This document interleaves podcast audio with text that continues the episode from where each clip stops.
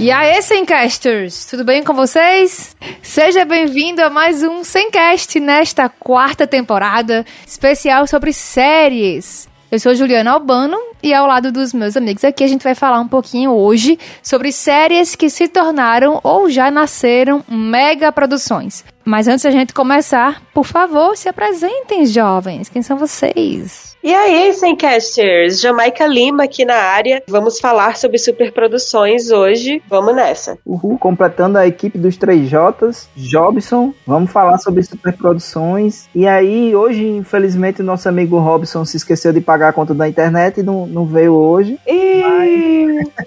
Brincadeira. Ele, tá ele vai lhe pegar no próximo episódio, viu? Ele vai lhe pegar. No intervalo você vai ver, hein? Não, mas é brincadeira, tá, gente? Brincadeira. Ele tá de mudança e teve aquele período de transição e foi pego exatamente agora. Mas vamos que vamos, né? Vai fazer falta, mas vamos conversar. Vamos. Só que antes da gente ir pro nosso tema, eu preciso só lembrar aqui aos nossos ouvintes para eles nos seguirem no nosso perfil do Instagram, o arroba semcastpod, para ficar mais pertinho da gente. Pronto, simbora? Simbora. Vamos. Então, galera, a gente vai conversar aqui um pouco hoje, como já adiantei antes, sobre aquelas séries que já nasceram mega produções ou que ao longo da, das temporadas ela foi se tornando mega produção, né? Uma mega produção. E assim, a gente sabe que produzir pra TV, enfim, um produto audio, audiovisual, né, no geral, é uma produção cara, aliás, que tem altos custos. A gente vê também que existem aí algumas exceções, né, de alguns filmes que são, foram feitos com baixo orçamento e viraram sucesso. Mas, no geral, produção para TV é, implica em, em, muita coisa. Figurinos, maquiagem, cabelo, cenografia, equipamento, salário dos integrantes da equipe, dos atores, enfim. Então tudo isso vai é, entrando na conta e vai encarecendo a produção.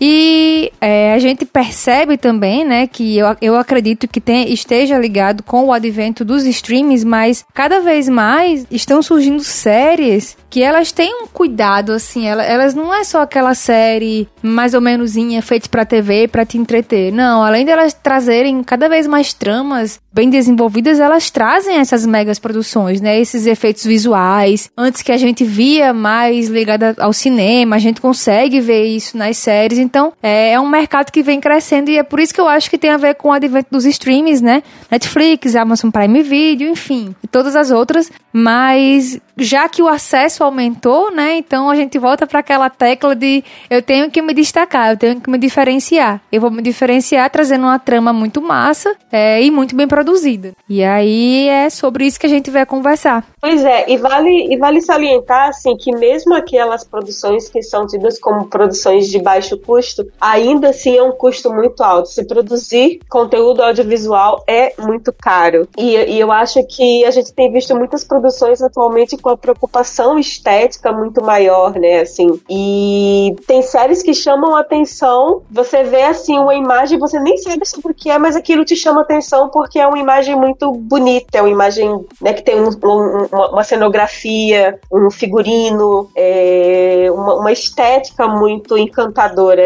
E assim, eu vou trazer aqui um exemplo claro disso de uma série que eu assisti porque eu me encantei pelo visual. E só depois eu fui procurar saber sobre o que, que era a série. Fui assistir assisti e me apaixonei pela série. Qual é? Posso começar? Posso Pode, começar? Você, você, já deu a deixa, vai deixar a gente tudo curioso. então, eu tô falando de Bridgerton, a série original Netflix. É a série criada pelo Chris Van, Van Dusen, não sei se eu tô falando o sobrenome dele correto, e produzido por nada mais nada menos que Shonda Rhimes, né? E tudo que essa mulher coloca a mão, já sabe que vem coisa boa, né? Quando tem o nome dela envolvido ali. E a série ela é baseada nos livros da escritora Julia Quinn. É uma série de drama, né? Uma série de romance, que a história se passa em Londres, ali no período regencial, e gira em torno da família Bridgerton, que é uma família da alta sociedade. São oito filhos, quatro homens, quatro mulheres. E a primeira temporada, ela gira em torno da Daphne, que dentre as mulheres ela é a irmã mais velha. E ela chegou naquela fase, naquela idade que ela está em busca do casamento, né? Que você tem, na, naquela época você tinha que ter um casamento adequado, né? Tinha que ter um bom casamento e tal.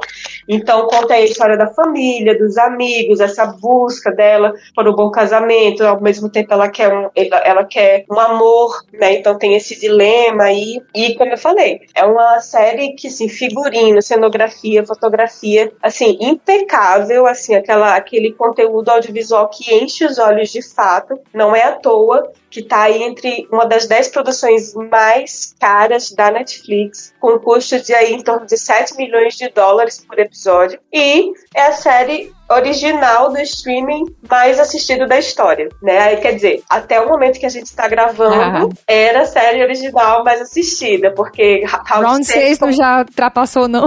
Então, aí eu, eu, eu, eu preciso contar se Round 6 até o momento ultrapassou. Acredito que não, mas tá aí, se, se não passou, pode ser que no momento que você ouvinte está ouvindo esse podcast já tenha passado, já tenha ultrapassado essa marca. Mas, enfim, é, é, é, esse, é esse tipo de série que eu falei, assim, que me conquistou pelo visual. É uma série que você vê que é uma série cara, porque. E é linda, a série é linda. A história é legal, então gostei muito. Tem, tem quatro temporadas já confirmadas. E cada temporada vai, acompanha a história de um dos irmãos, né? Assim como a primeira temporada é, acompanhou a Daphne, que é a irmã mais velha dentre as mulheres, a segunda temporada vai acompanhar o Anthony, que é o irmão mais velho entre os homens. Então, cada temporada, assim como os livros, vai ter foco em um dos irmãos. São oito irmãos. E a gente espera que tenha as oito temporadas, porque quero ver muito Bridgerton aí pela frente. Uhum. É interessante, né? Porque eu não achei a trama dessa série assim um negócio muito diferenciado. Não, então, não é, não é assim. É uma série que a história em si. É simples. Ela é um pouco mais. É, é, simples, assim, até um pouco mais do mesmo. Mas é uma história tão gostosa e tão leve. E, assim, que, que eu gostei muito de acompanhar, sabe? Talvez, assim, tenha sido uma série que saiu em um momento que a gente tava precisando de algo mais leve para assistir. Ela foi lançada, foi em 2020, deixa eu confirmar. Foi, no final de 2020. Foi ali, tipo, novembro, dezembro. Né? Acho que foi dezembro. É, então, assim, eu, eu acho assim, que, pelo menos, acho que pra mim me, me, causa essa impressão que ela saiu em um momento que a gente precisava assistir algo assim, sabe? Algo mais leve, algo mais gostoso. E, e, e talvez por isso tenha me encantado tanto, além dessa questão da, da estética, né? Uhum. Que é muito bonita. É, eu acho que quem ia adorar era Robson, né? Ele adora essas coisas mais leves, assim, ele mesmo é. bastante crítico, né? É. Quando a gente faz uma série que tem discussões. E, e, tem um romance, né? Essa série tem um romance e tal.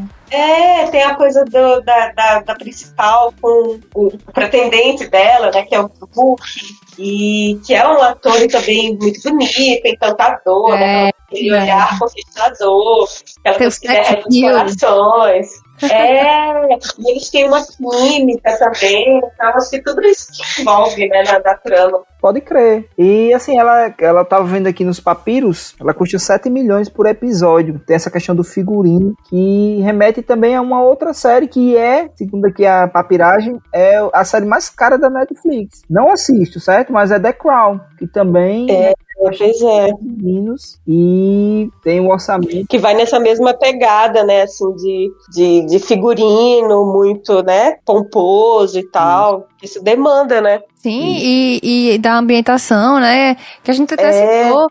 Se eu não me engano, eu li em algum lugar e agora eu posso estar falando uma coisa muito equivocada, mas eu tenho a impressão que eu li em algum lugar, ouvi, ouvi alguém falando que as joias que se usam em The Crown são joias. É, não deve são... ser alugado, né? Assim, aquela coisa Isso. de emprestado, né? Mas não é qualquer bijuteria, entendeu? São joias mesmo uhum. que são usadas, né?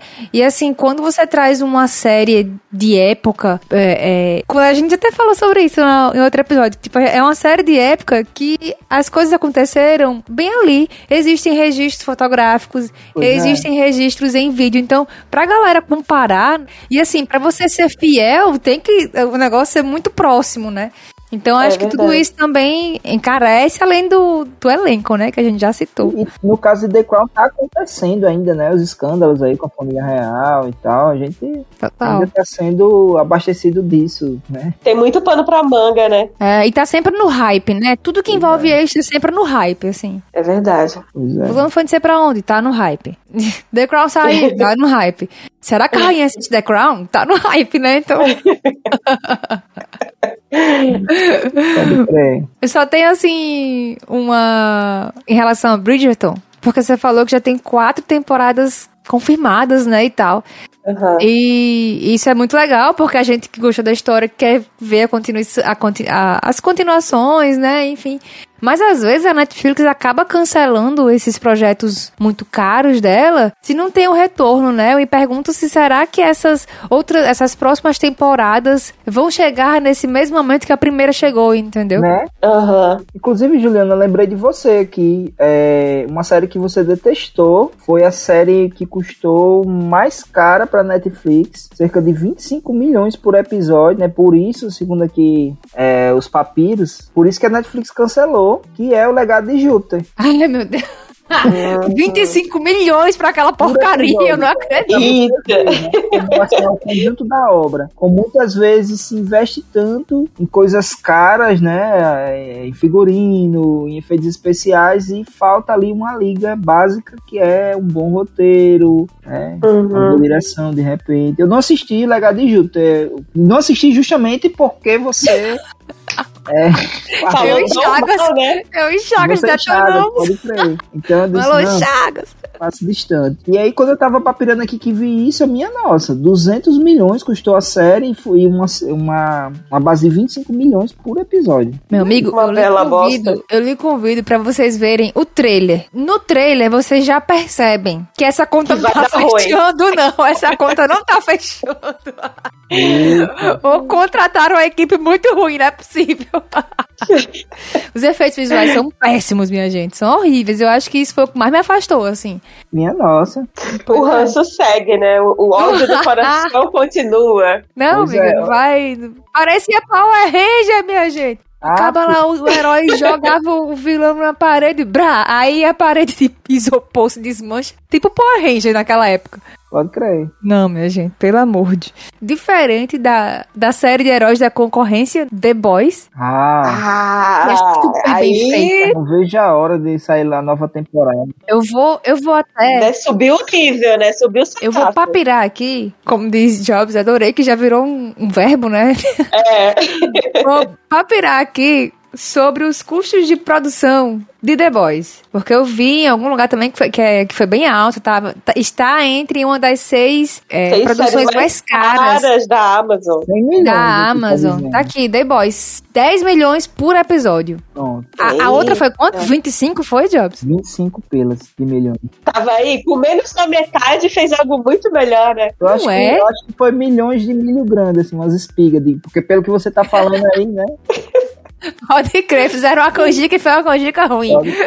E depois é, é, formidável, minha gente. É, assim. Eu acho que perdeu assim um pouco na segunda temporada, mas ainda assim manteve, manteve um bom nível. A primeira temporada é fenomenal, traz muitos pontos, muitas coisas aí são discutidas, enfim. É verdade, mas é verdade, tem, um, tem umas questões que, que a gente acha que vão ser mais, sei lá, destrinchadas na segunda, né, e vai para outro lado, assim. Tipo aquele, aquela, aquela questão da igreja, né? Aí aí eles apresentam aquela seita, e aí vai dar em que aquela seita? E a gente não sabe ainda, né? Fico... É, talvez fazer... venha na próxima, na próxima temporada, né? É a expectativa de todo mundo. É.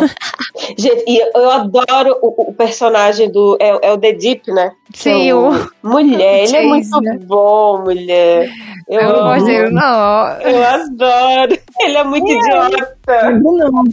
É o. É o que é o Aquaman. É o Aquaman, é, é, é. Ah, a, versão, um... a versão do Aquaman. Babaca. Ele é muito idiota. Eu também acho ele um babaca.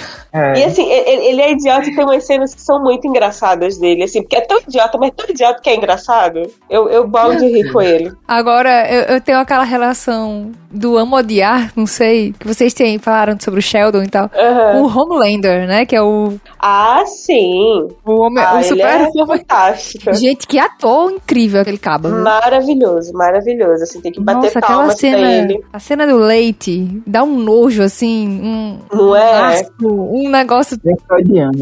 Tão grande, né? Um, um, repúdio tão grande, assim, aí lá na alma, assim. É. Ah! E, e, o é. personagem, assim, muito bem construído também, né? Que eles conseguiram hum. aprofundar e tal. Nossa, muito, muito bom. Dá pra fazer até uma análise metalinguística aqui, falando sobre o poder da publicidade, né? Já que a gente tá falando de superproduções e uma das características das superproduções é exatamente essa publicidade que tem, né? Envolvida. E ali a publicidade é tudo mundo, né? Os super-heróis, enfim, não vamos dar spoiler, mas que são vendidos como verdadeiros, enfim, super-heróis mesmo, né? Sobre, sobre-humanos.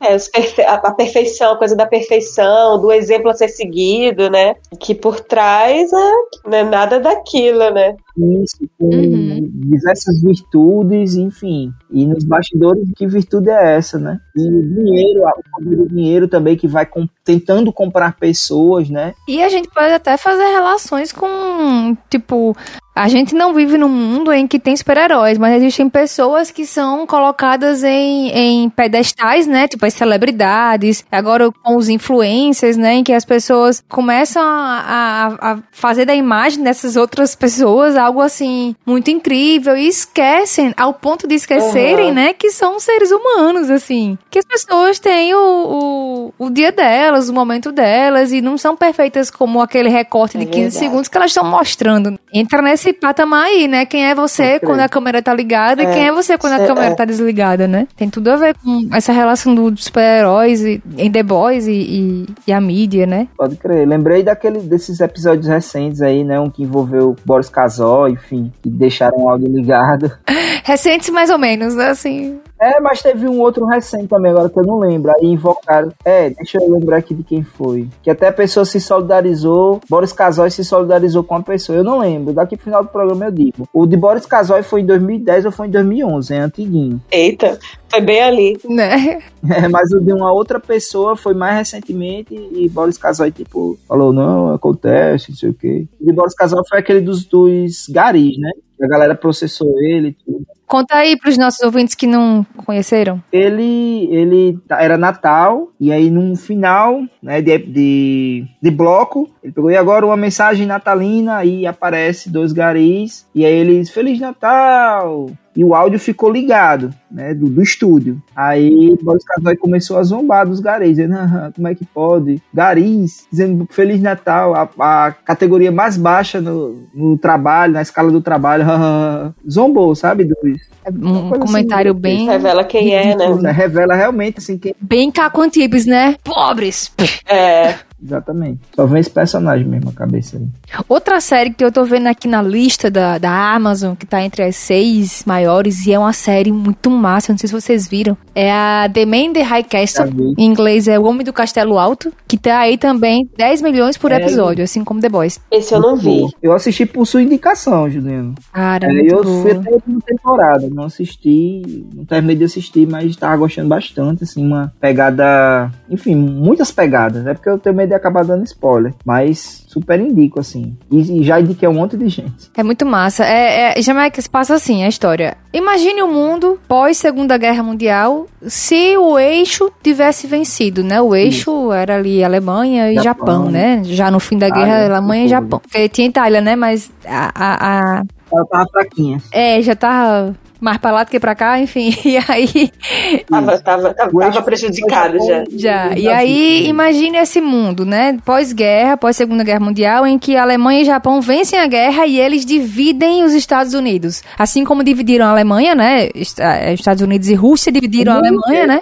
E aí, Japão e a Alemanha nazista dividem os Estados Unidos. E aí é uhum. esse o mundo, o um mundo nazista, em que a galera tá vivendo. E aí, do nada, por acaso, alguém é, encontrou um vídeo dos acontecimentos em que da história nossa história né em que os Estados Unidos a história real. venceu a guerra com aquela cena clássica da, da, da enfermeira sendo beijada por um soldado né enfim essas cenas. Então, esses vídeos uhum. começam a vazar. E aí o povo fica endoidando, tipo, que realidade é essa, entendeu? O que é isso? Massa. Enfim, e aí Gostei. vai a trama seguindo com Massa. o alto escalão nazista é, tentando pegar esses vídeos, né, tentar, tentando conter para que os americanos não pensem que existiria uma realidade possível em que eles venceriam a guerra, tá ligado? E, e enfim, uhum. tentando caçar esse povo com repressão e não sei o que, e o Japão também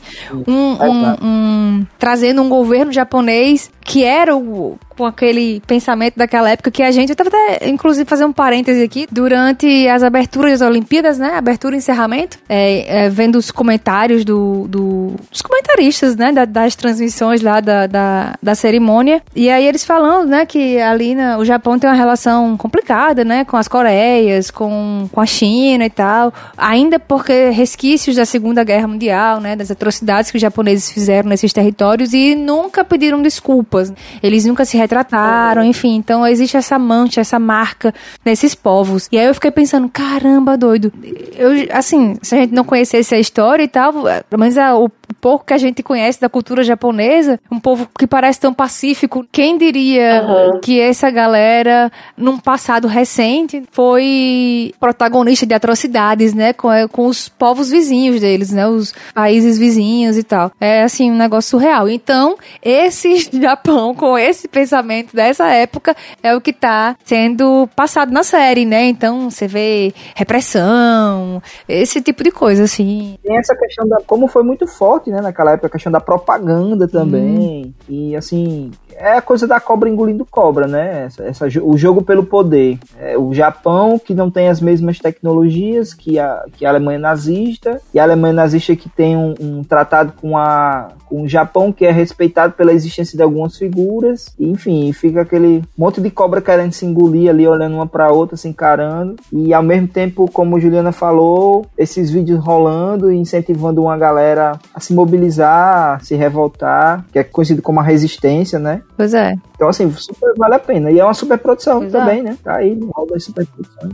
Ah, tá, está anotada aí na minha listinha, mais uma para assistir, fiquei bem interessada, bem curioso isso. Vale muito a pena. Quem me indicou foi Juliana e Rafael. É muito massa. Ah, legal. E eles têm um final que fica meio assim, né? Mas é um final, então interessante, assim. é, é um final pouco, diria, popular, né? mas é interessante, enfim. Acho que tem, tem a ver. Já que você falou em final, então vamos começar pelo fim.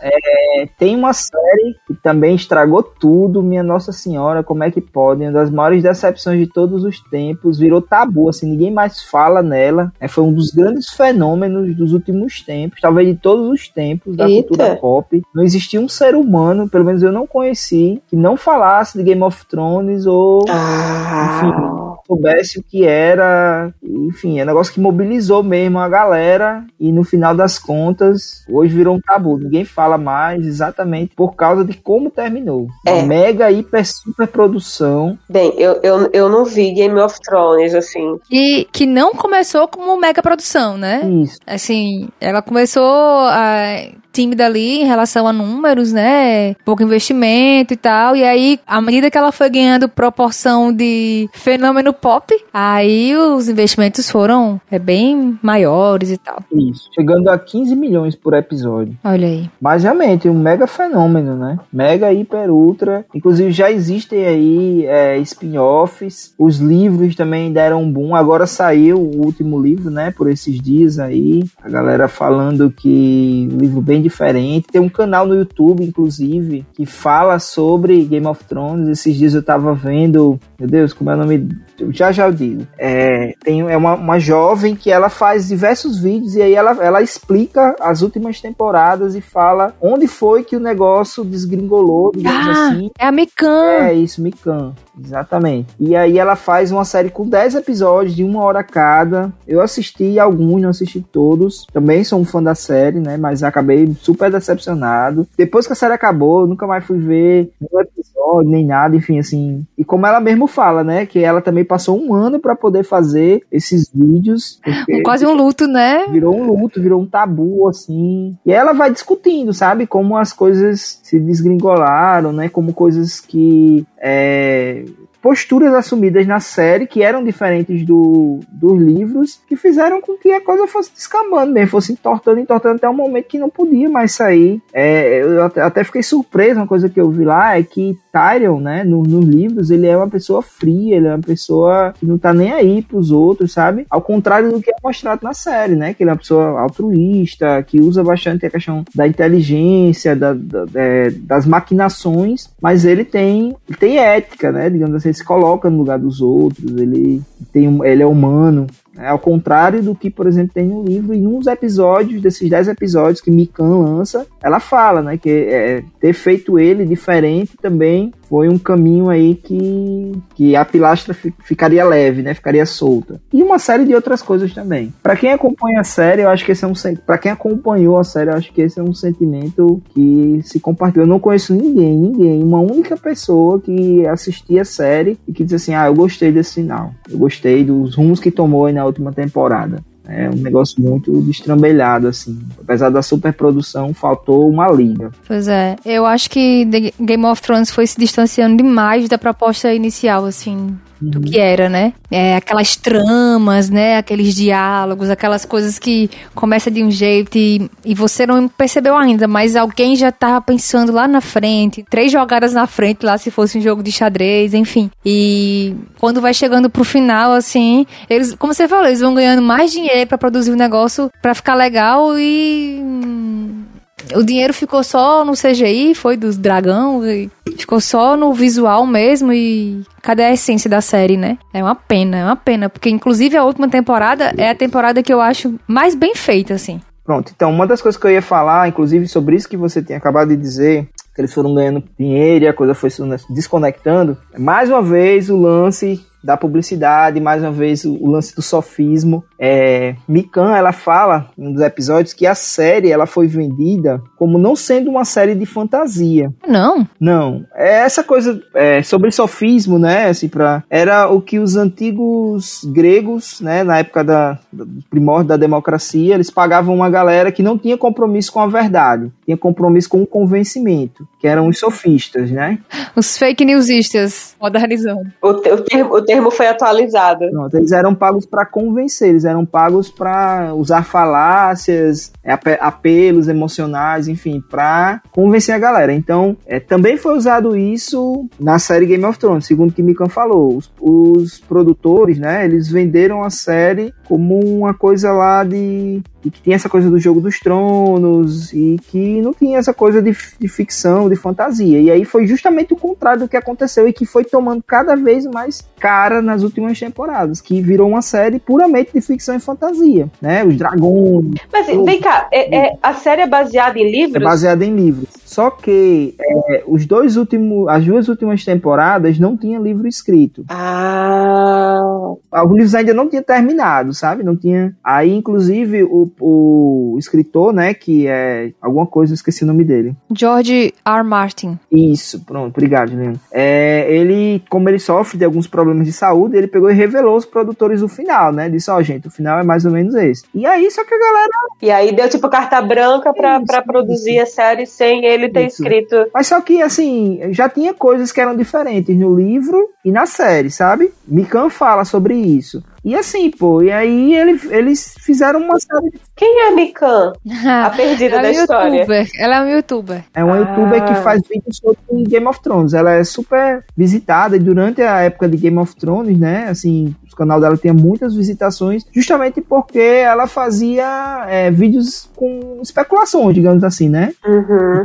Comentavam os episódios que foram e fazia algumas especulações e sempre especulações pautadas, assim, fatos. Ela fazia toda uma construção, era bem interessante. Comentava também os episódios, sabe? E aí, é, lá ela fala que eles venderam uma coisa, uma série que era uma coisa, e com o passar do tempo, principalmente para as últimas temporadas, foi virando uma série de ficção fantasia dragões queimando tudo, batalhas épicas, enfim, foi se perdendo a questão do jogo do trono mesmo, que era a proposta inicial e que era fantástico, trazer algo extremamente novo, né? Assim, pelo menos é, acho que tem, existem outras séries que talvez tragam isso, não sei, mas assim, não sei, que, que tenha tomado esse, esse dentro da cultura pop, digamos assim, falando sobre essa questão dos jogos do poder, não, matando personagens à torta e à direita, assim, eu não lembro de nenhum. Pois é, né? Uma, uma das grandes marcas, assim, quando a pessoa fala em Game of Thrones, uma das coisas que o pessoal lembra bem, era que foi uma, uma dessas séries que não tinha pena de matar o personagem. Então você começa achando que o fulano de tal é o personagem principal, e aí daqui a pouco acontece alguma coisa e ele morreu, entendeu? E tu fica, quê?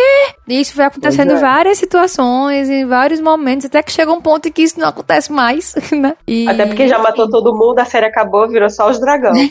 que não, sabe? Pior que até assim, Ju, vamos, vamos convir. É, até que acontece, só que não tem mais sabe, ó, vou ilustrar. É, e, assim, é, complementando, não é só matar o personagem, assim, normalmente é matar da pior forma possível, é decapitado, é com a cabeça estourada, é, enfim, de uma, de uma, forma extremamente covarde, né, no meio de um, de um, tem infanticídio, por exemplo, na série, e é como eu tava dizendo, eu, eu acho que continuou matando, só que os personagens, quando eles, para as últimas temporadas, virou uma coisa assim meio que, que mereceu, sabe, aquela, não sei, vamos colocar entre aspas, é. por exemplo, Aí eu vou dar spoiler? Não, não dá spoiler, não. Mas enfim, uma personagem chave lá, que começou a tomar atitudes extremamente contrárias, né, ao que ela defendia, ela acaba sendo falecida lá, né? Ah, sendo falecida é ótimo.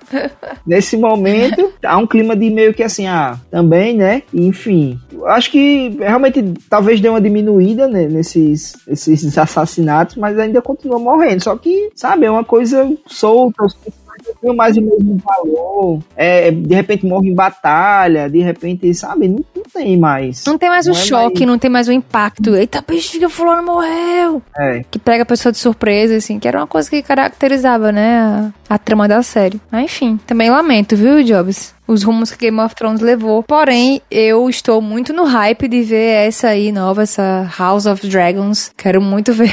tu, tu, ficou interessado em ver? Fiquei, fiquei sim. É tipo um spin-off de Game of Thrones? Isso, é. Isso. É um prequel, ah. né? Essa próxima série aí vai contar eventos que sucederam, sucederam, que aconteceram, tipo, 200 anos antes do que aconteceu em Game of Thrones. Hum. Como é que chama? Prequel. Tipo, rechamada. é uma assim. prequela. Que tem a sequela, que é uma sequência, e a pré-sequência é um prequel, é uma prequela. Já falamos sobre isso aqui na temporada 2 do Semcast. Volte lá. Corre lá pra ouvir no seu serviço de streaming preferido. Pois é. Inclusive Pode foi feita uma piada sobre é, sequela e enfim. Vá Ficou lá, curiosa? Ouça. Ouve lá. Bem, olha, vocês falaram tanto sobre Game of Thrones aí, aí eu acho que só piorou a minha vontade de assistir. Eu acho que eu nunca vou. A, a série que eu acho que eu nunca vou pegar para assistir, assim. Dificilmente eu vou assistir, a não ser que eu seja realmente obrigada. Ah, sim. Enfim, ah, sim, eu acho que pra mim valeu a pena o caminho, entendeu? Eu gostei muito de ter chegado até, até o fim. Me envolvi muito com a história, eu Gostei muito, assim. Para mim valeu a pena chegar, entendeu? Até lá. Uma... Olha, boy, ah, eu, sei, eu concordo em parte com Juliana. Para mim também foi muito bom o caminho. Foi ótimo, mas assim, se eu realmente tivesse que começar a assistir agora, eu não sei se eu assistiria, não. É igual uma outra série, que eu depois vou dar uma papelada aqui para ver se é uma super produção, mas eu acredito que seja. Eu não assisti à época, também foi uma muito festejada, e eu ficava assim pensando, ah, isso vai dar, isso não vai dar bem, isso não vai acabar bem. Que foi Lost. Hum. Ah. Todo mundo assistindo, né, ao meu redor, todo mundo assistindo, comentando, e eu, meu irmão, isso não vai dar bem. Assim. E muita gente reclamou do final de Lost, né? Foi outra que eu também não assisti, é. mas eu vi muita gente falando do final de Lost. Também, super decepção também, assim, a galera falando. E aí eu tava vendo uma matéria esses dias dizendo que se você fosse começar a assistir hoje, né, faria sentido, porque aquela, a, naquela época que as pessoas estavam tanto esperando outra coisa, que como essa outra coisa não veio, né, aí todo mundo ficou decepcionado. Hum. Criou-se uma expectativa, né? E aí essa expectativa foi quebrada. Isso. E aí dizem que se você for assistir hoje, você, como não vai criar essa expectativa, você vai gostar, vai achar uma série interessante. Olha aí.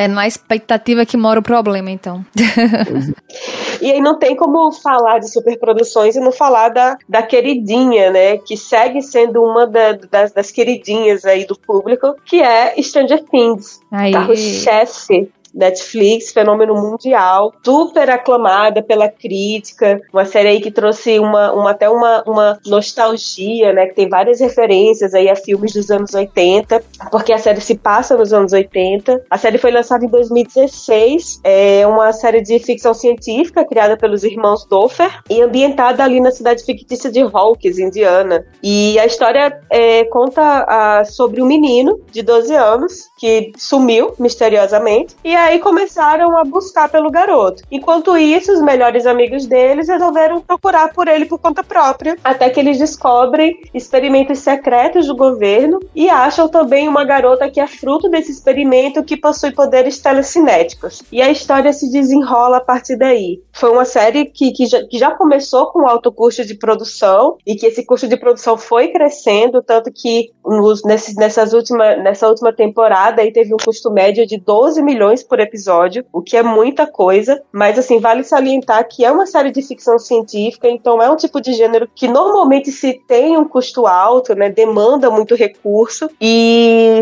tem três temporadas disponíveis. A quarta temporada tava para a, a, previsão era que a quarta temporada fosse lançada no Halloween de 2020, mas aí por, por causa da pandemia, a, a, as filmagens atrasaram, mas foi confirmada que a estreia vai acontecer em 2022, só não tem ainda é mês e dia, data certa, mas vai acontecer em 2022. Essa, essa quarta temporada, inclusive, vai trazer alguns personagens novos, inclusive uma curiosidade que a nossa M. Beth McNulty, que é a N da N with N, e aí eu, eu, eu ofereço esta curiosidade para Robinho, ela vai estar tá nessa, nessa nova temporada. Eu tô muito ansiosa para assistir, porque acompanho desde quando foi lançada a primeira e sempre crio essa, essa expectativa para nova temporada. Adoro, gosto muito. É uma série que tem bom roteiro, tem ritmo, tem bons atores. Assim, é um combo de coisas boas. Stranger Things é sucesso e eu gosto muito, muito, muito. Vocês assistiram? Eu assisti. Eu concordo eu com você. Também. Em número, gênero e grau.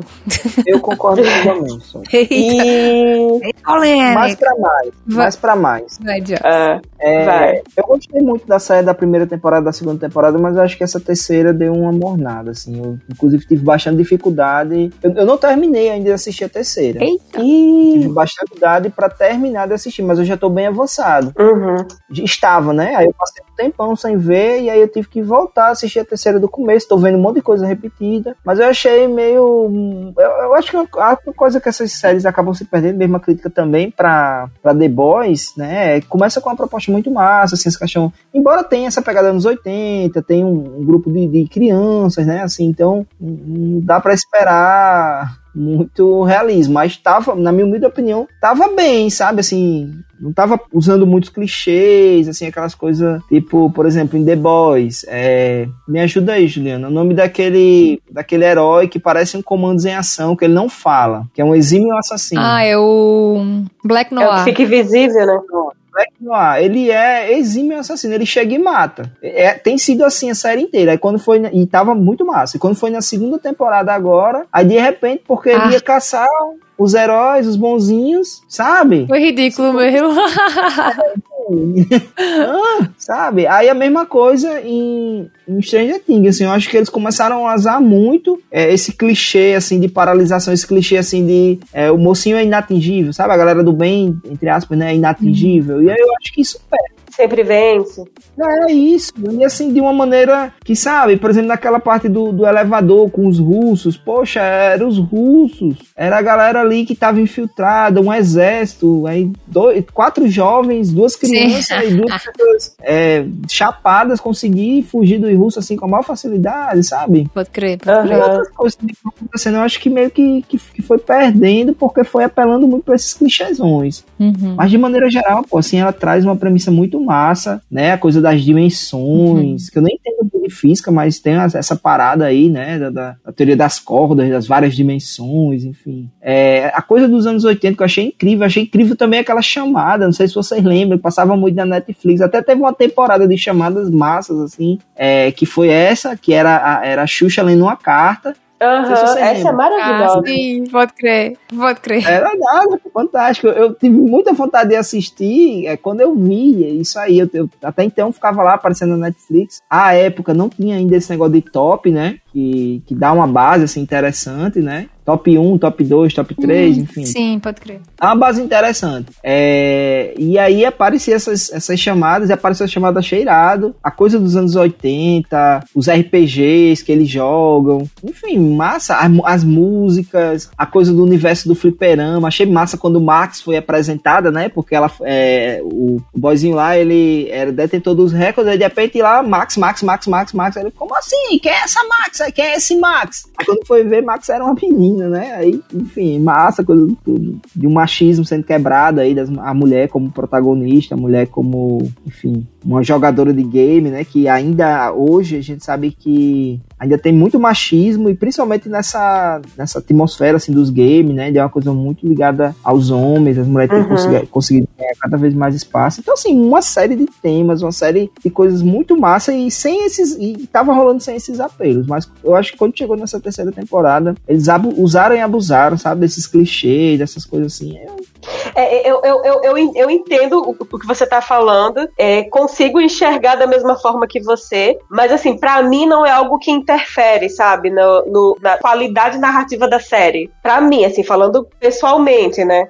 Eu, eu acho que acabou interferindo nessa, porque quando ela se apresentou, ela se apresentou como uma série, apesar de ter, essa, ter crianças no meio, como uma série que era capaz de matar qualquer personagem, de matar personagem, digamos assim. Tanto que aquela jovem que também entra naquela dimensão, lá na piscina, que era. Olha, eu, eu, uma jovem desculpa, eu não concordo, não. Eu acho ali eu que também... tem o, o, o, o, núcleo bom que desde o início você sabe que eles vão vencer. Pelo menos Sim. pra mim, a impressão que me passa é essa. Eu, tam, eu também não tive essa impressão, não de que eles vão matar qualquer pessoa. Você, não, matar qualquer pessoa não, mas que eles são capazes de matar pessoas. Uhum. É isso. E aí, no início, principalmente na primeira temporada, eu, pelo menos, principalmente por ter sido condicionado, digamos assim, com a morte daquela jovem que era tímida, não sei se vocês lembram. Sim, a Bárbara. Bárbara.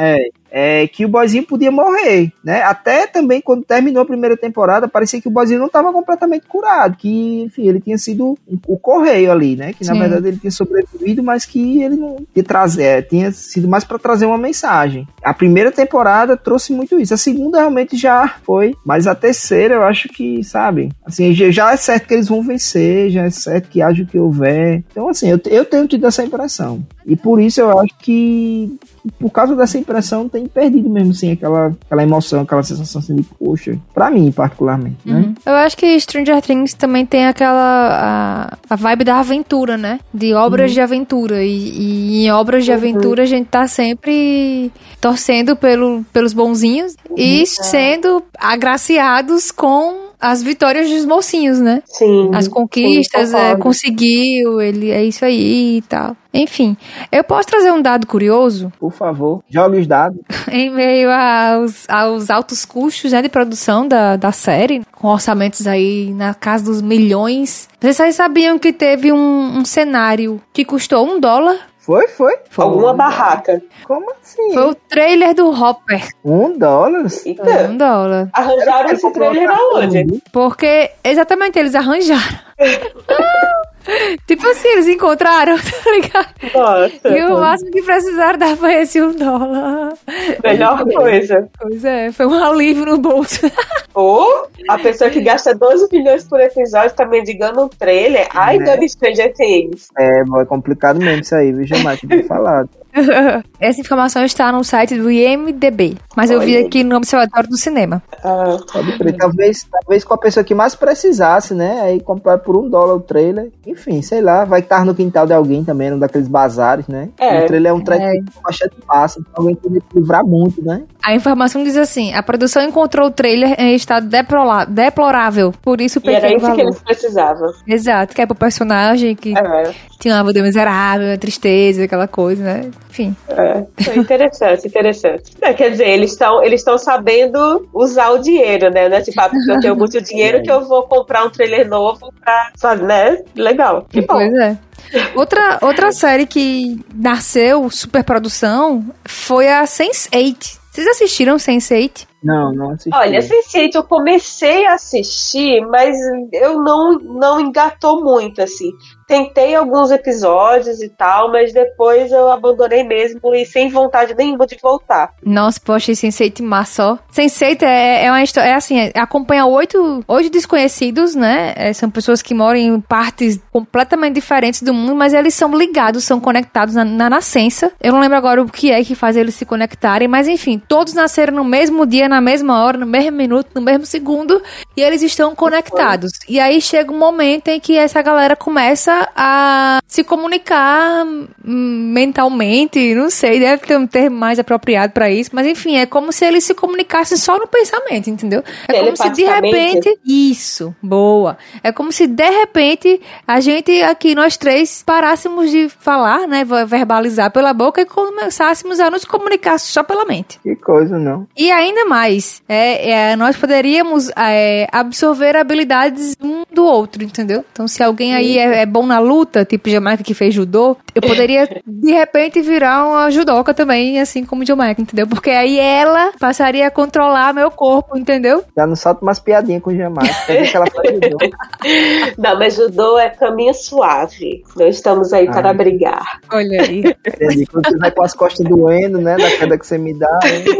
E, enfim, e um dos motivos para o cancelamento dessa série foi os altos custos de produção, né? Assim, na época, ah, os episódios ali eram. chegavam em torno de 8 milhões de dólares. E isso também é porque, assim, eles tinham atores de várias partes do mundo, né? Tinha um ator mexicano, uma atriz japonesa, um ator, sei lá, dos Estados Unidos, alguém da Irlanda, alguém, sabe, assim. Uhum. E aí essas gravações também eram nesses ambientes, então eles iam gravar no México, várias cenas no México, sabe, nas ruas e tal. Inclusive, Sense8 é uma produção das irmãs Wachowski, que são as mesmas responsáveis por Matrix. Uhum.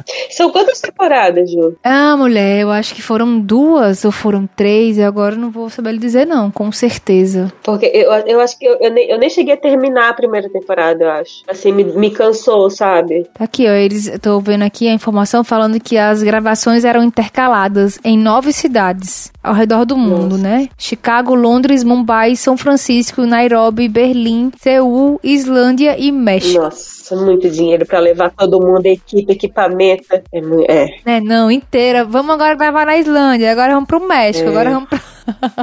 Mas era um, um, projeto muito interessante. Eu dar maior valor, Sense8. Deixa eu só ver aqui, então, quantas temporadas pra gente. Você falando assim, Duas. me pareceu mais interessante. Duas temporadas. Duas temporadas? É. Uhum. Mas eles finalizaram, entendeu? Na segunda eles dão um final. Uhum. Assim, assim, não, foi, não foi cancelada, foi prevista pra ter duas temporadas mesmo. Não, a informação que tem é que ela cancelada foi cancelada, que, né? Que assim, foi cancelado, mas eles quiseram dar um final, uhum. entendeu? Os fãs fizeram muita pressão, assim, também teve um, teve um dedinho dos fãs. Porque depois da primeira temporada começou a surgir, né, os rumores de que ia ser cancelado e tal. E aí a galera caiu em cima, porque tipo, como assim? Essa era super interessante, muito massa, o final super em aberto, não sei o que. E a pressão e a galera decidiu fazer a outra temporada para finalizar, né? E aí finalizaram a uhum. história. E, e, finalizou ok, assim, foi um final digno. Eu gostei. Quem sabe eu não retomo aí de, de onde eu parei. Agora eu vou ter que assistir do início, porque eu não lembro nem de. Não lembro do direito o que acontece. É. Pode ser. Ei, boy, essa série que tu falou lembra muito uma outra série. Tava aqui mexendo nos papiros, é, e nos papiros da contabilidade aqui não tem muita transparência, não, falando sobre os custos, né? Uhum. Mas, é, segundo a papiragem, tá dizendo aqui que foi a série de maior audiência da Netflix, que é de Umbrella Academy. Inclusive é baseada nos quadrinhos de, de um brasileiro, né? De uma parceria de um, de um americano com um brasileiro. Umbrella Academy é massa, ó. Pode crer. Eu não vi. Ei, vale a pena, Jamaica. Vale muito a pena. Assista. É, vou estar aqui. Mais um pra minha lista. Tem uma pegada assim, viagem no tempo também. Mistérios, família, enfim sobre-humanos, tem um bocado de coisas assim que eu acho super interessantes são tocar. Tem uma parada também espiritual, né? Transcendental, assim, que eu nunca vi nenhum, nenhum poder de é. nenhum, só de fantasma. Eu achava que era uma comédia. Não, não passa é longe. Não, tá mais pra drama. Por que, que eu achava que era uma comédia? Não sei. Não sei também, ó. Tá mais pra drama mesmo, concordo com o Juliano. Mais pra drama aventura, sei lá, alguma coisa assim. É. Ó, segundo aqui tá. tá é, os papiros, o gênero super-herói, ação, barra ficção, barra fantasia, barra dramédia. Tudo menos comédia. é, tem umas pegadas, sabe? Tem umas pegadas, Jamaica, de comédia mesmo assim. Tem umas coisas que... É, eu, dir, eu diria que é mais um alívio cômico, na verdade. Pronto, como se fosse. Né? Porque tem uns, tem uns personagens assim que são muito doideiras, sabe? Que aparecem assim, a maneira como é desenhado, também como são pensados. O personagem lá que é um peixinho, né, num aquário então, sabe? Tem uns sarcasmozinhos, umas coisas que estão mais realmente para um alívio cômico, mas que tem essa. Às vezes você dá umas risadas, você pega dando umas risadas. Aham. É, eu também concordo. Deixa eu só falar aqui, mas só pra citar mesmo, porque eu vou falar agora de duas séries, três, enfim, que eu não assisti ainda, mas que elas estão nesse hall aí de mega produções, né? Que são as séries do universo Marvel ali no Disney Plus. Pode crer. Diz que o episódio de WandaVision, na verdade, né, o cálculo feito aí, cada episódio custou em média 25 milhões de dólares. O que daria 225 milhões para a WandaVision e 150 milhões para Falcão e o Soldado Invernal. Pegue. E The Mandalorian, que também é uma série da Disney Plus, custou aí 15 milhões por episódio. E o dado curioso é que aquele boneco do bebê Yoda, vocês estão ligados, né? Já virou Aham. meme e tal. O Major. Só aquele bonequinho ali custou a bagatela de. Querem chutar? Acho que foi uns 25 Rapaz. milhões. Não, porque 25 milhões é muito, né? Não, peraí, peraí, deixa eu reformular. 15 milhões foi o episódio, Gilmar. É, pois é, eu fui, eu fui muito a doida. Vou, Eu acho que ele vou- vou gastou chutar uns em 10 3 milhões. Peraí, vamos lá, como é- vamos organizar. Vou gente. chutar em 1 milhão e 500, porque 500 é 500. Eu, vou- eu vou chutar 3 milhões. Nenhum nem outro, foi 2 milhões pra ser Rapaz. criado.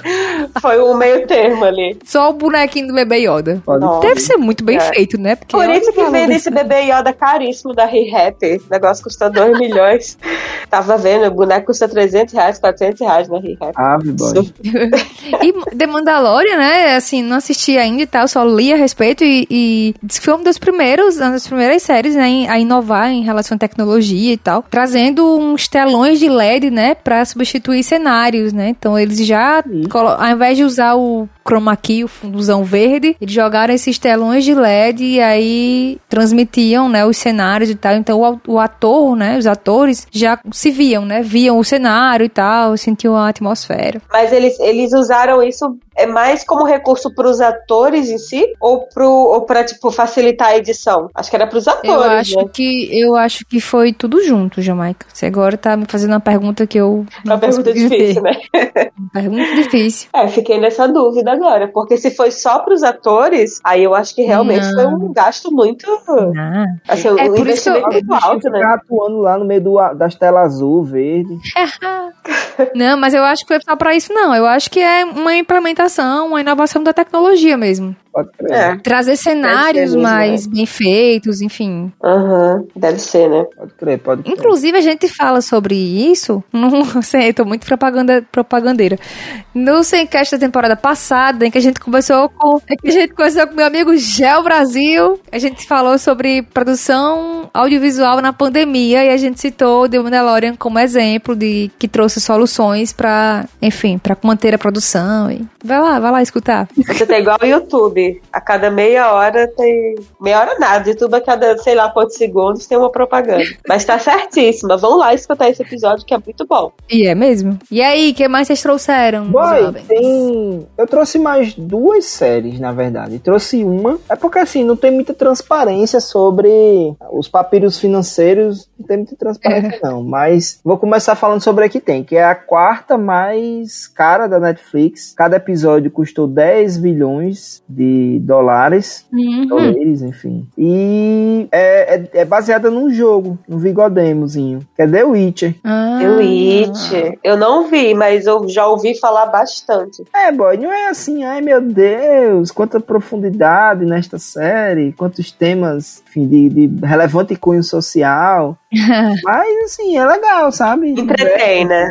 Isso, tem uma, uma pegada mística, tem trabalha assim, é, porque a gente tá falando de um contexto, digamos assim, de um universo, né? Tipo o Senhor dos Anéis, que tem um, Uhum. né? Não, é, não é uma sociedade, não é a nossa sociedade, digamos assim, nenhum dos momentos históricos. Mas tem sim, assim, umas reviravoltas que fala sobre, que acaba questionando tradicionalismo, fala sobre machismo, mas também traz umas questões místicas, transcendentais, como a força do destino, sabe? E aí a parada é a seguinte, é um é, The Witcher, né, que é feito até pela, pelo ator Henry Cavill. Henry Cavill, que é o super-homem. Belíssimo. Pois então, assim. E aí, qual é a dele? Ele é um matador de monstros e ele, Ele é um bruxo também, né? bruxo, matador de monstros, exatamente. E aí ele é meio que um mercenário, assim, né? E aí ele se vê metido lá e é um cara de, um, de uma de um código de ética, digamos assim, bem fechado, né? Assim, ele é bem. Eu esqueci a palavra, gente. Me ajuda aí. Ele segue a parada, sabe? Ele é, é. metódico? É, não, ele é aquele povo certinho. Isso. As regras, as normas. Isso. E aí ele se mete lá no, no meio de uma guerra que tá rolando entre dois reinos, e aí tem um povo lá que vive fugindo do outro povo.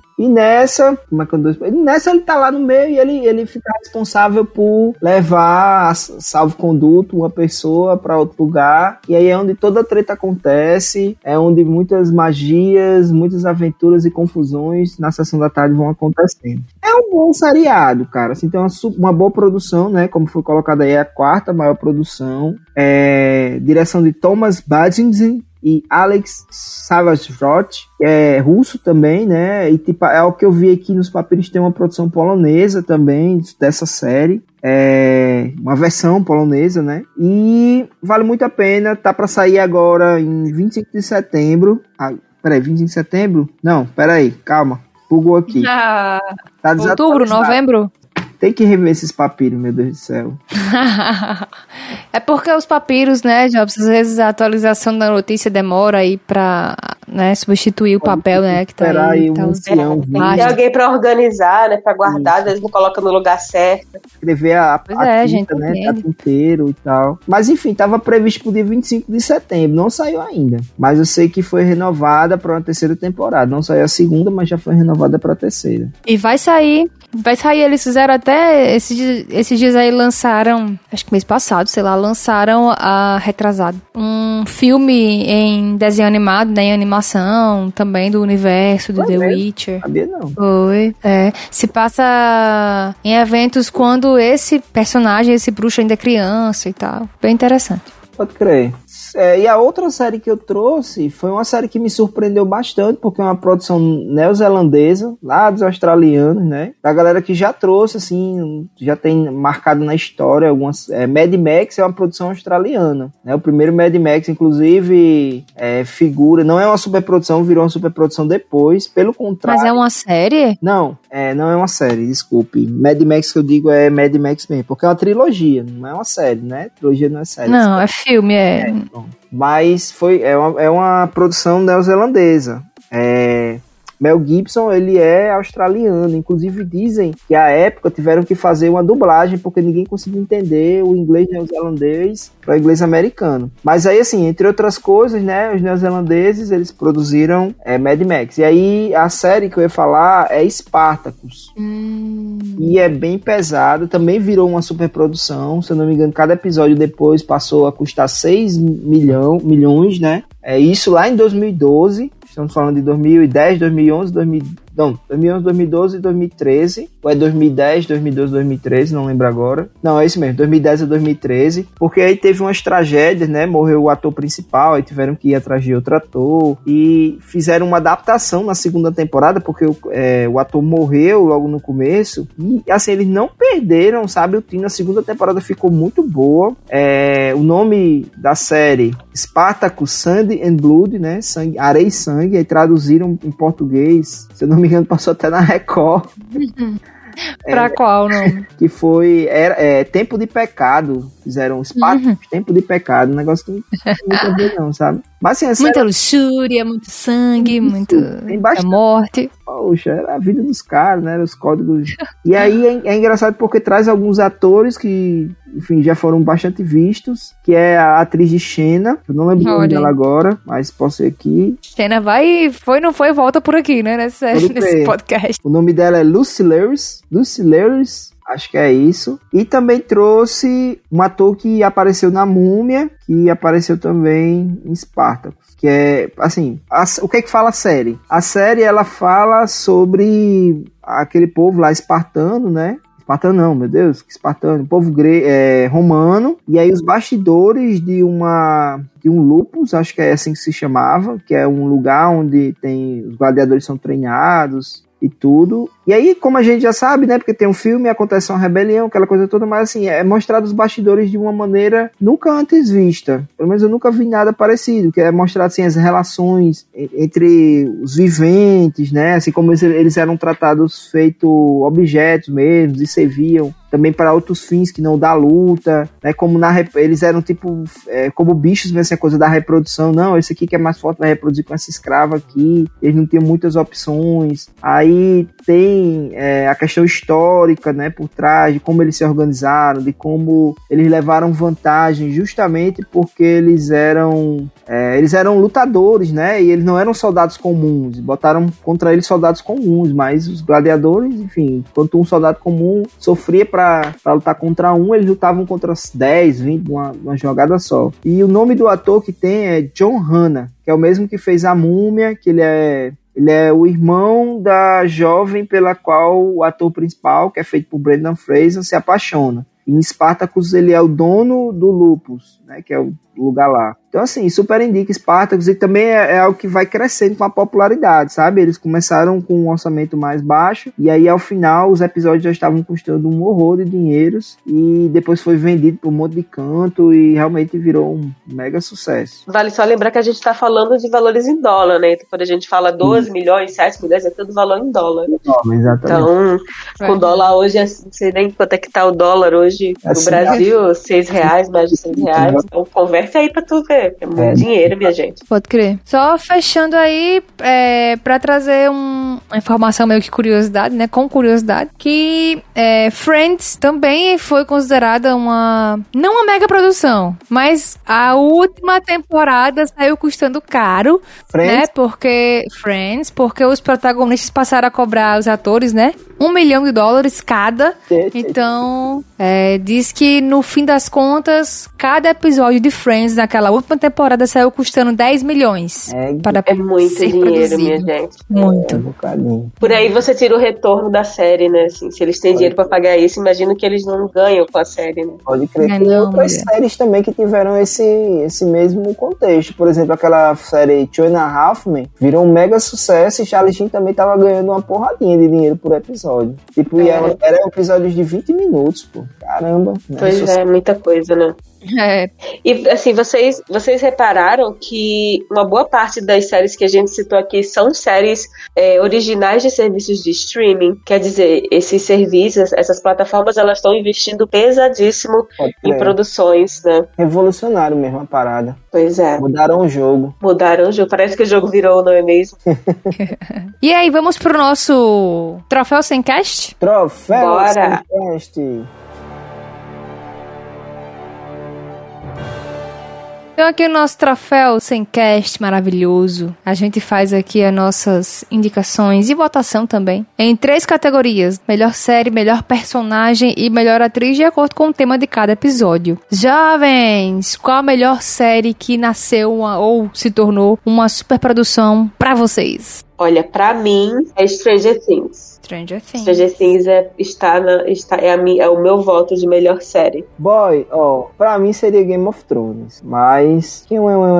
Então eu vou votar aí por não ter. Eu acho que Stranger Things também já meio que é boa, mas pra mim não é a topzera. Eu votaria. Eu vou votar então em Spartacus. Massa. E eu voto em The Boys. Eita. Ah, The Boys também, é verdade. É The Boys, pode crer, ó. Então posso. Poderia até mudar o meu voto também. Posso rasgar aqui o meu voto? Tirar da urna e rasgar? Colocar ah, vou rasgar, rasgar também. Vou rasgar Rasga também. Vou sair The Boys gosta. também. É. The Boys.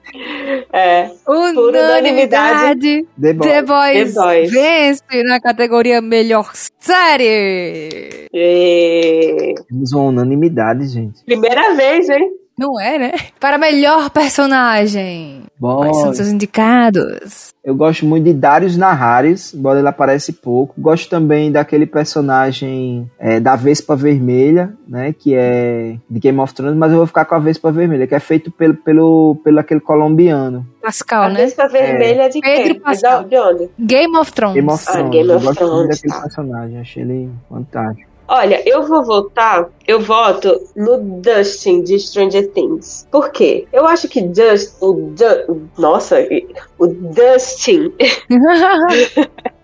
que é interpretado pelo, pelo Gaten Matarazzo, né, se não me engano o nome do ator. Eu acho que o personagem dele é, sabe aquele amigo que é o mediador do grupo? Pode aquele crer. que é o observador, aquele que chama atenção pro que tá acontecendo. Muitas vezes é o alívio cômico ali. Então eu acho que Just, meu Deus, esse nome é difícil de falar. O Dustin, pra mim, é o melhor personagem nesse tema que a gente tá falando. Eu quero refazer o meu voto. Hoje eu tô muito indeciso. Eita, hoje ele tá rasgando os votos Tyron, dele Tyron, eu tudo. voto mais pra Tyron. É pra Tyron? Ah, então eu voto junto com você. Tyra de Game of Thrones? É, de Game of Thrones. Ah, tá. Então Tyron venceu. Ah, então ganhou, né? Tyron, eu. Meu Dustin foi, foi pro espaço. e pra categoria melhor ator ou atriz, quem vocês indicam? Olha, eu indico o Anthony Starr, que é o que faz o Capitão Pátria em The Boys. Também Ele é sensacional. indicar ele também. Ju tá só pegando carona. Não, mas ele tava aqui anotadinho na minha lista. Mas ele, ele tá sensacional mesmo. Pois então, assim, pra manter a coerência, eu achei ele um bom ator, realmente. Também concordo com vocês. Mas, é, pra manter a linha aí, eu vou votar em Peter Dinklage. Acho que é esse o nome dele. Que é o ator de, que faz é, crer, ó. De qualquer forma, o Anthony Starr ganhou. E É, eu assisti alguns outros filmes com ele, inclusive um que fala sobre uma série que foi superprodução dos anos 70, que é Ilha da Fantasia. Vocês já, vocês já ouviram falar? Hum, só o Não. programa da SBT, não tem um negócio assim? Pode crer, Fantasia, né? Fantasia. é, é fantasia. ah, o programa foi Fantasia no ar. Jaqueline! Juliana! Bárbara! Uma vez eu quase levei uma surra. Eu sofri uma sessão de tortura lá em casa. uma Por quê? por desse. Porque a pessoa fazia umas ligações, Ah, sabe? aham. Aí custava um horror de dinheiro, pô. tipo assim, sei lá, É verdade. era muito caro, pô, muito caro. Era tipo uns 10 pontos quando o salário mínimo era 80 reais, uma coisa. Aí veio três ligações Três, três. Só que nem eu nem minha irmã tinha feito, pô, a ligação. A minha mãe, tipo, não acreditou na gente, usou métodos de, de tortura psicológica. enfim, pesada. Aí depois descobriu-se, né? Ela lembrou que naquele período ali, porque antigamente a conta de telefone, né? Vinha com as datinhas, horário da ligação, tudo. É, o nome, né, lá, o, o, o- o nome não, né, o coisa que ele ligou, né, o número, né. Isso, isso, isso. Aí é, eu consegui provar, tive, eu, eu mostrei que eu tinha um álibi, né? Minha mãe, não, você não foi. Aí sobrou pra minha irmã. Aí quando ela foi ver, descobriu, lembrou que tinha também uma prima da gente que tava passando uns dias lá nesse período. Aí quando foi ver, tinha sido a prima. Oxa! Eita, Foi um horror de dinheiro. né? sacanagem. Né, não. Pois é. Aí, mas é, o filme, na verdade, a série, a Ilha da Fantasia, que. É, é o nome dele, meu Deus? Que. Peter Din- Peter Clint. Clay. Peter. Peter, isso. Cadê Peter? Cadê Peter? Aí Peter, ele fez esse personagem, que era o personagem Tatum, dessa série de muito sucesso dos anos 70, também era uma superprodução, né? Que a gente não citou porque a gente não assistiu. E fantástico, fenomenal, assim. Se eu não me engano, ganhou até prêmios é, essa atuação dele. Massa, ó. Pois aí é um dramão, assim, sabe? A história do, do doidinho lá. Enfim. Legal. Legal É mesmo. por isso que meu voto mais nisso. Tô vendo aqui a Mas quem ganhou foi. Anthony. Quem ganhou foi Anthony Starr, Capitão Anthony Starr. Pátria, The Boys. Pronto, né? Então, sendo assim, Pois é. Eles que esperem as estatuetas chegarem pelos correios, né? Um dia chega. Vai chegar em breve. Chega. Um dia chega. Aguarde. Porque os Correios estão meio assim, mas chega. Vai demorar um pouquinho, mas chega. Vamos pros nossos créditos e descréditos. Vamos, vamos, vamos. Vamos. Embora.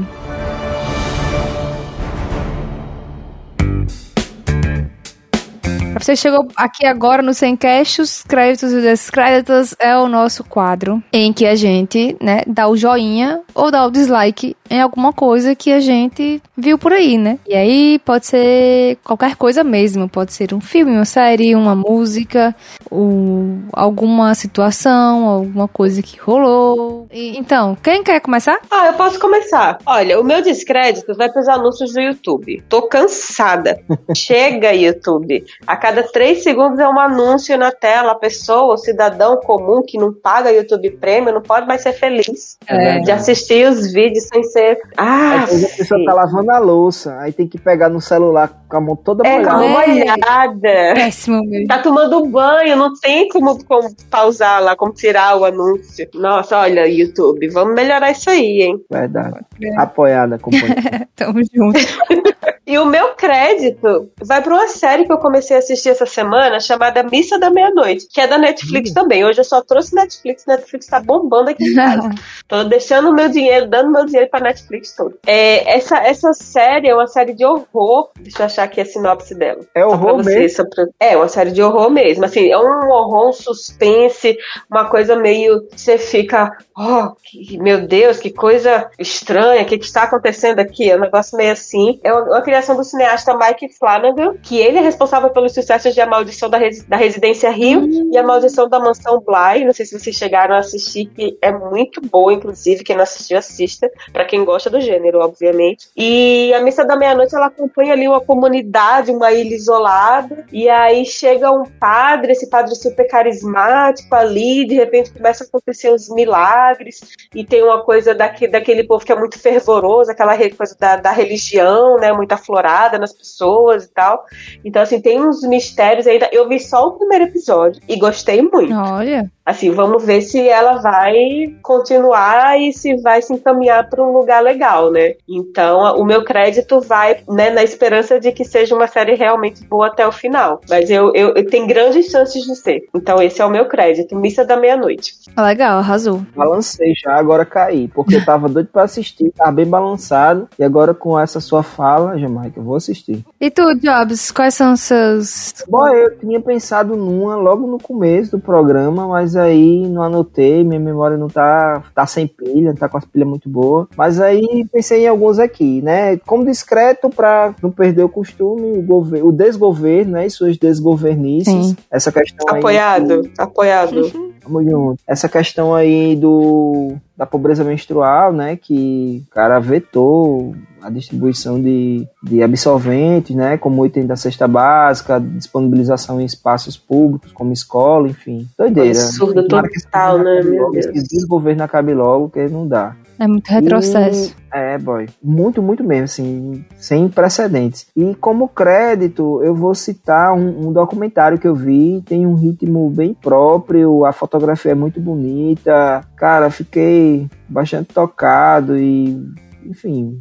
É um drama realmente vivido, né, por essa galera aí, de, que é atacada de diversas maneiras, que são os indígenas, e o nome do documentário é Ex-Pajé. Conta a história de um pajé que viu todos, todas as pessoas da comunidade serem convertidas é, ao protestantismo, né, a figura do- dos evangélicos, né, de um pastor evangélico que foi lá, e aí ele, todo mundo foi convertido, ele deixou de ser a figura que ele era, né, teve que se converter também, porque, enfim, ninguém mais o respeitava, ninguém mais o escutava, É, ele era demonizado, né, porque o pastor disse que, bradou lá que pajé era coisa do demônio, então assim, sabe? Traz umas coisas, umas questões bem pesadas, que estão super presentes aí, né? Não ficaram só no século da, da, da, da invasão colonial, né? Mas estão presentes aí até os dias de hoje. E é, é- a fotografia é perfeita, muito massa. Gostei bastante. O nome é Ex-Pajé, tem na Netflix, Massa. tá? Legal, Jobs. Procurar também. Eu vou também acreditar hoje um documentário, um mini, um curta documentário, na verdade, que é que tem a ver com essa questão da pobreza menstrual, né? É, Você citou agora há pouco a questão do veto, né, do presidente a, ao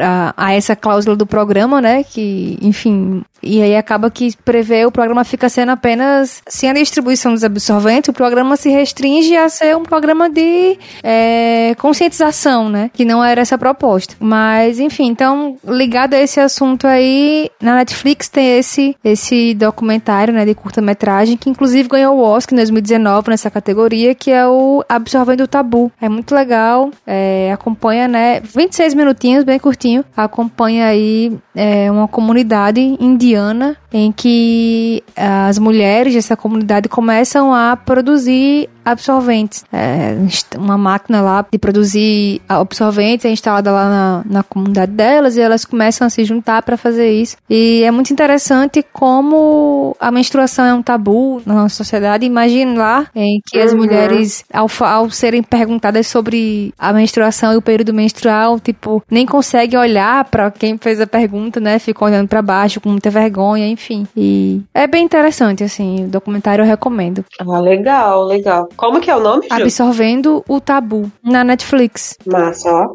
Netflix tá bombando. Pois é. A Smack vai dar certinho. Você tá assistindo só Netflix.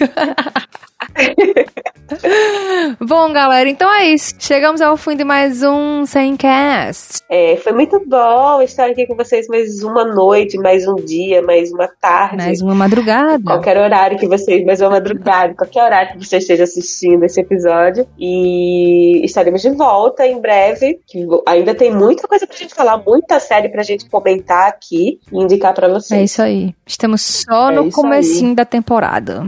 Pois é, pois é, pois é. Foi, foi massa também. E de dizer a Robson que qualquer coisa da próxima vez a gente roteia a internet pra ele, tá? É verdade. Pois é, pois é. Pois é, Robin. Mas vamos que vamos. Valeu, galera. Foi massa, gente. Valeu, Jobs. Valeu, Jamaica. Valeu, valeu. Valeu, até, até a, a próxima. próxima.